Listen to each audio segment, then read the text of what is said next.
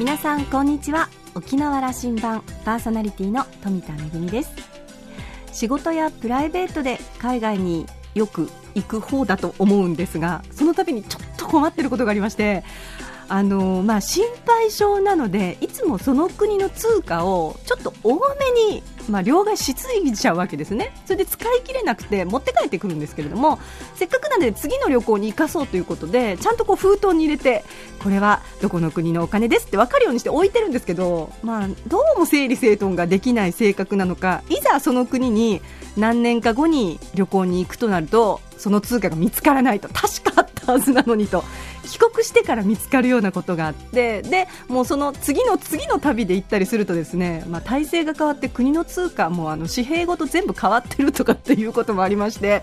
あの実は今度また、えー、とあるアジアの国で出かけようかと思ってまして全く見つからずに2日ほど家探しをしてるんですけれどもさあ見つかりますでしょうか？さあ沖縄羅針盤今日も5時までお届けいたします。どうぞお付き合いください。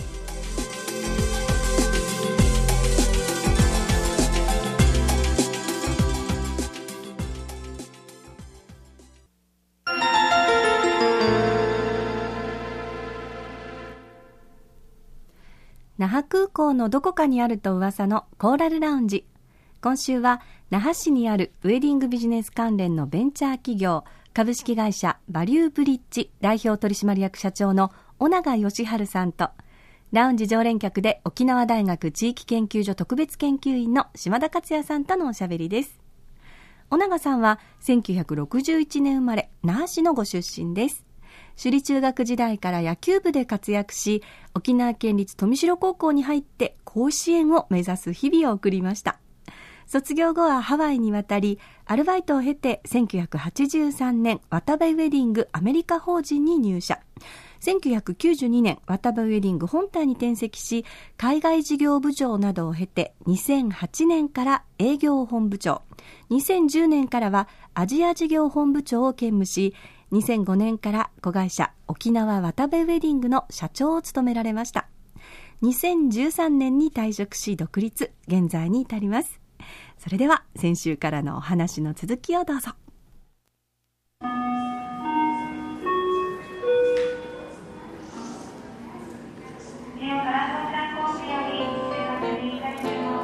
今、小中さん話してくれたリゾートウェディング日本人の中でこれがこうトレンドになっていくという中で沖縄で遅れてたと。ではい、それを沖縄をあの急速にというかもう一気にあの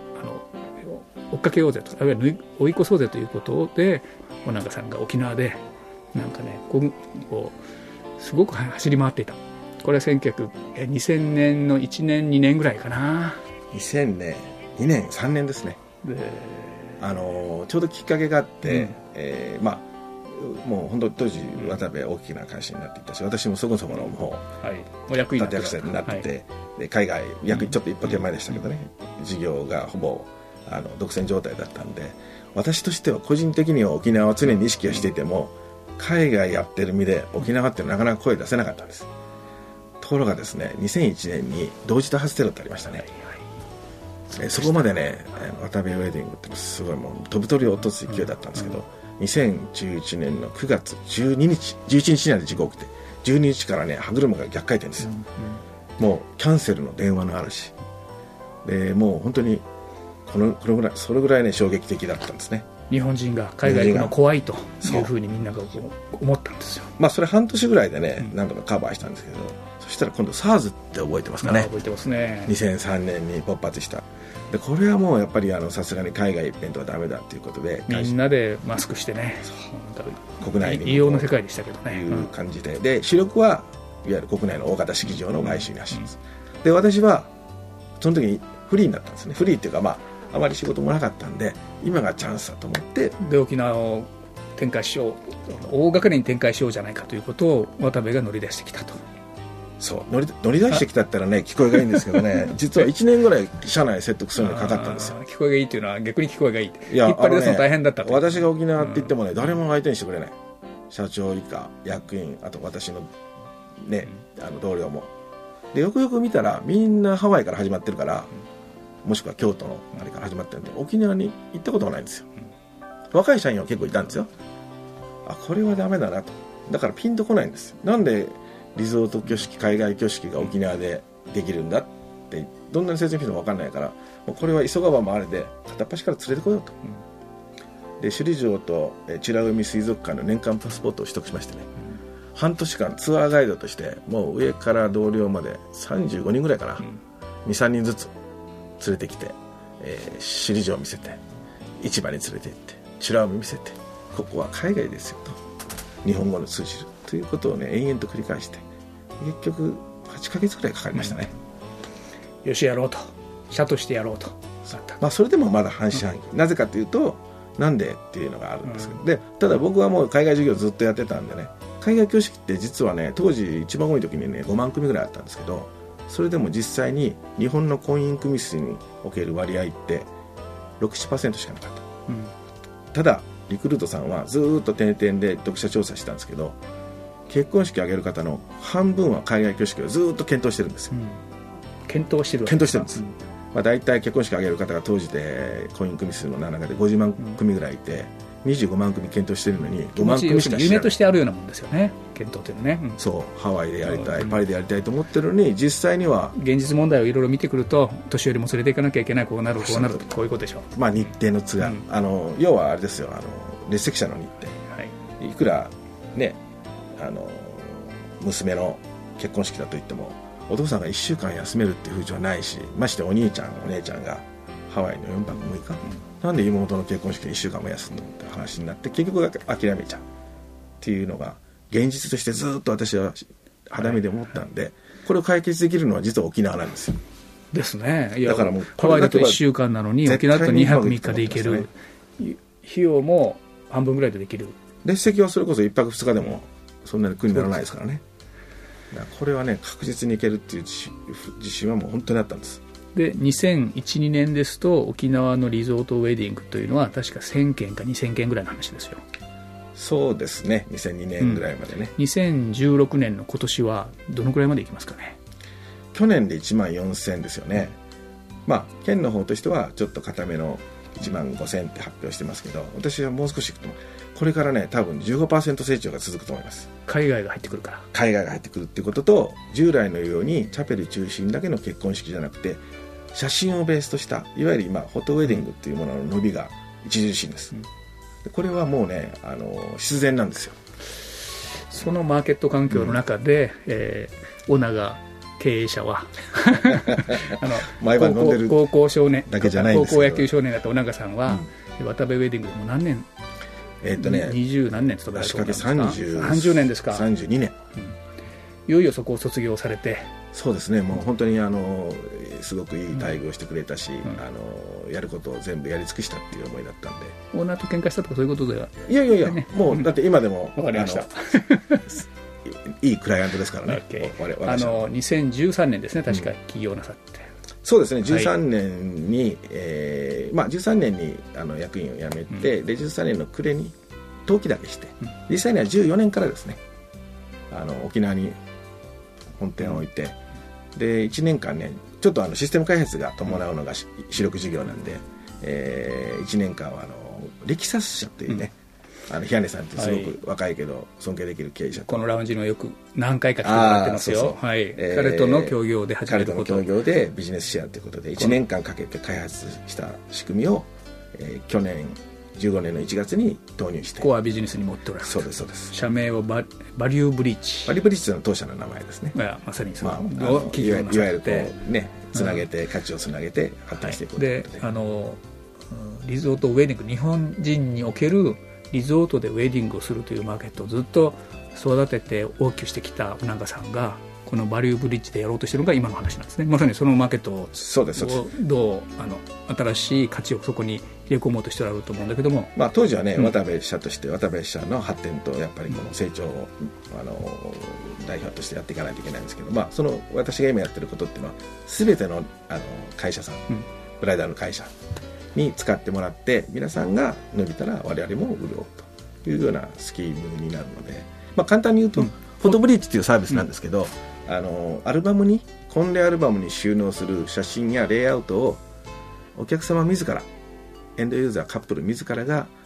24時間いつでも好きな時にスマホやタブレットで選べるという仕組みなんです、うんなんかねありそうで、うん。今までなかったんです。なかったんですか？という感じなんですけども。あのね簡単にスマホで、あのアプリでできそうなんですけどこのコンレアルバムっていうのはそれぞれの式場によって全部違うしパターンも、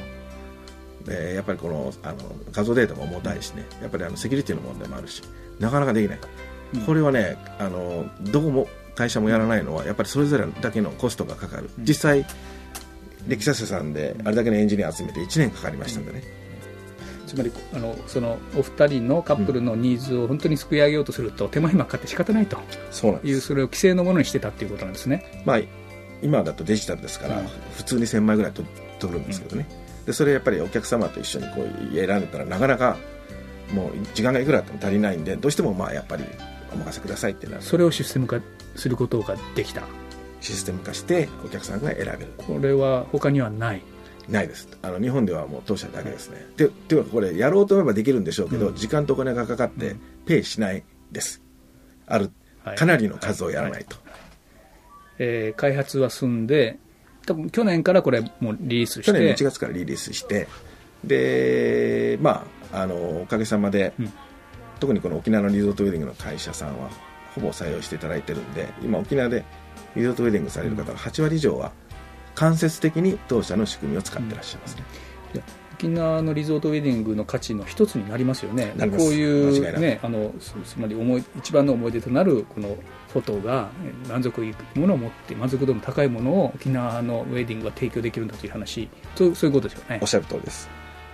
でそれでまあただそれだけじゃなくてやっぱりあのクラウドですから常にこうねテキサスの優秀なエンジニアが毎日毎日改造し改良していくんですよ。アップデートしていくの。お客様の我々の営業マンが聞いた要望をアップデートしていくんでどんどん新しい機能がこれ、初期投資金かかったんじゃないですかね。まえああのまあ。ここの年でこんなことするのかと。周りにはもうちょっとひっくり返られましたけどうん。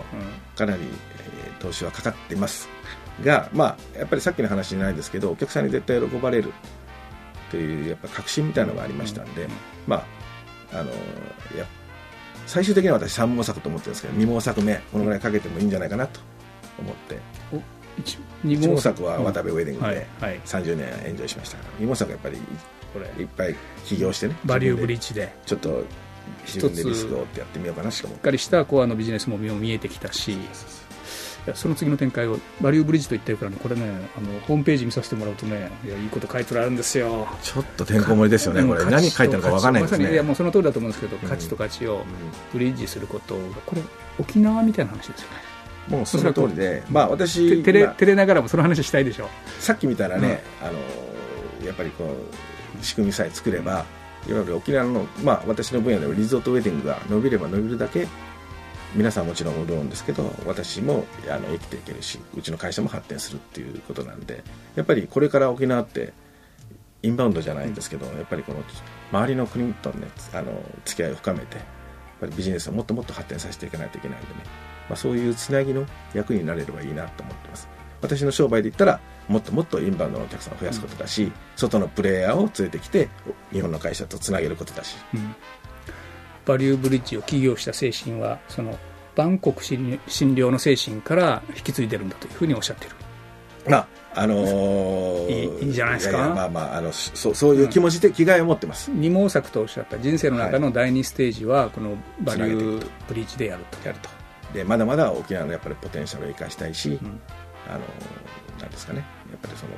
私が今まで培ってきたノウハウを生かして貢献したいと思ってます。経営者としての自信に満ちてますね。いやいやいや まだまだ追い 追いついてないんですけどね。あの 資金もあの人もまだ全然追いついてないんですけど。まああのななんかね挑戦するここと楽しいんですね。とね楽しいですよねやっぱり。長さんその第2ステージとおっしゃったやっぱ第3ステージのことまで少し話を聞きたい、いやいやまあみまだねこの授業が成功してないんで第3ステージを語るにはならないんですけどやっぱりこれやっぱ発展させていってあの沖縄を世界一のリゾートウェディングアイランドにしていって、まあ、あのビジネスも深めていったらまあその頃はもうそこそこやっぱうん。年ですから、まあ今もう年ですけど。お互い今年55歳になります55から。歳ですからね。還暦還暦が見えてきますからね。その話は60歳ぐらいから始めますか。まあ、いいつまでもねメイクマネーメイクマネーばっかりやっていけないんで、うん。ある程度もしうまくいったらやっぱりあとはやっぱりもうちょっとこう地域のあの社会貢献っていうのをやっぱり考えていかないといけないなと思ってますけどそれはまた次のステージでいいと思います、まあ、あのこの第2ステージを成功させてたからね。飛行機があの出る前に、はい、じゃあじゃあこういう話をしてもらいましょう。その若い世代に、えー、それこそあの高校野球青年だった 尾長さんがこの35年ぐらい世界中を旅してきて戻ってきた沖縄にビジネスを一つ立ち上げると。青年がいやどうだろうな今の大学生高校生諸君にそのメッセージ出してほしい。あのどうですかね今もあの時代と比べても沖縄の青年たちは元気でいてくれていますかね？どんな評価してます？えっとねあのつい先日もね、うん、一緒でしたけど、ね、あの高校生とね、うんあの名護とそれからあの次の世代のリーダーたちを育てようということの活動を、ね、交流する場があったけどしっかりされてますよね。小永さんに呼ばれて僕行ったらびっくりしましたね。いやいや我々が当時高校時代に、うん、あそこまでしっかり考えられたかってないんでやっぱりねまあローマ時代から今の若い者というらしいですけどやっぱり今の若い人たちの優秀なんですよ、うん、それだけ進化してるから。でもしかしたらあの優秀だけどちょっと足りないものがあるとしたらやっぱりチャレンジ精神だと思うんで、あのまあ、失敗したってね何度でもやり直せるじゃないですか。だからもう本当にみんな一生懸命頑張ってるのでなんか少しずつでもいいからチャレンジしてほしいですよね。大永さんその話をでする資格がありますね。いやいやいや。あの世界まだ。世界に出ていけと。まああの世界っていうまあ近くでもいいじゃないですか。例えば1時間行ったら台湾っていう素晴らしい親日の国がありますよね、その台湾の先には14億の中国があるわけですからだから本当にいきなり別にアメリカに行く必要はないと。思うお隣の台湾行くというのはものすごくいい経験。僕も学生たち連れて台湾に出かけてるんですよ、うん、あのね、スポート使って出ていくというのはいよくてねいいと思いますよ1時間で、うん、じゃこんな運動をじゃ続けましょうか。ね。そうしない、うん、そうすれば、うん、あの我々の老後マイドですし、それがいいな。はい。あのありがとうございます今日はでちょっと取り留めのない話で、あのまた日本中駆け回って世界中駆け回ってぜひ稼いで沖縄で面白いことやりましょう。そうですね。その時はまたあの次の展開を一緒にお話しできる、うん、60歳の時にね60歳の時は、はい、それが一つの目標としてます。ありがとうございます。60歳のこと、そしてその先の老後のお話も出ましたけれども、いやーなんかまだまだ元気で。あの、たくさんの夢をこれからも一つ一つ叶えていきそうな、えー、小長さんなんですけれども、えー、今、えー、まあこれまで培ってきた、えー、リゾートウェディング業界のその、えー、まあ技をですね、結集して、えー、このフォトブリッジ、え、フォトアルバム発注クラウドサービスというそうなんですけれども、なんかあるようでなかったですね。あの、新郎新婦がたくさん撮影した写真の中から自分たちで、えー、写真を選んで、えー、編集をして自分たちのアルバムを作ることができるということで、まあ、あの、沖縄のリゾートウェディング業界でもこのシステムを採用しているところが増えているというお話でしたけれども、えー、まあ、あの、このフォトウェディング、軌道に乗せたら今度は将来的には世界一のリゾートウェディングアイランドに沖縄をしていくんだと。小永さんのお話を聞いてると、あ、これ夢ではないかもしれないなっていうのをとても感じましたね。えー、世界を回って、そしてふるさと沖縄に帰ってこられた小永さんの活躍、これからも期待したいと思います。先週、今週と2週にわたってお届けをいたしました。コーラルラウンジ株式会社バリューブリッジ代表取締役社長の小永義治さんと、ラウンジ常連客島田克也さんとのおしゃべりでした。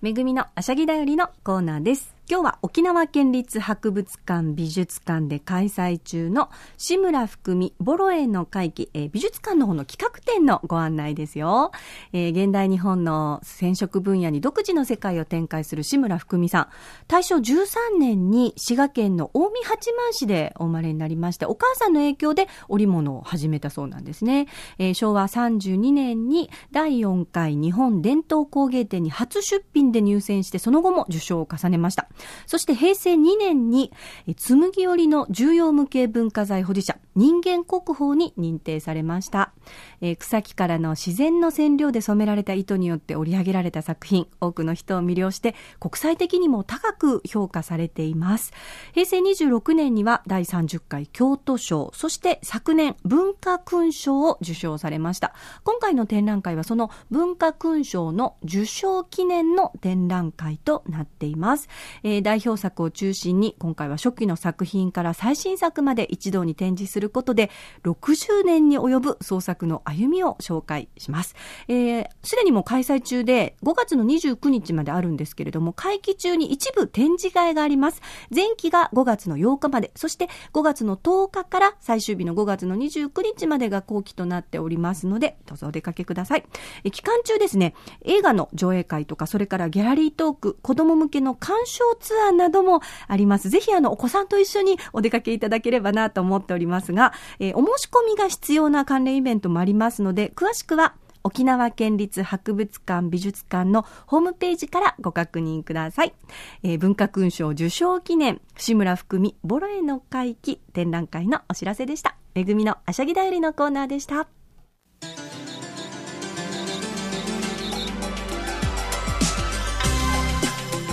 沖縄羅針盤のこれまでの放送は、ポッドキャストでいつでもお聞きいただけます。ラジオ沖縄もしくは沖縄羅針盤と検索してホームページからポッドキャストでお楽しみください。それから私富田やコーラルラウンジの常連客島田さんのブログやフェイスブックでも情報発信中ですのでお時間のある時にぜひこちらもチェックしてみてください。沖縄羅針盤今週も最後までお付き合いいただきましてありがとうございました。そろそろお別れのお時間です。パーソナリティは富田恵でした。それではまた来週。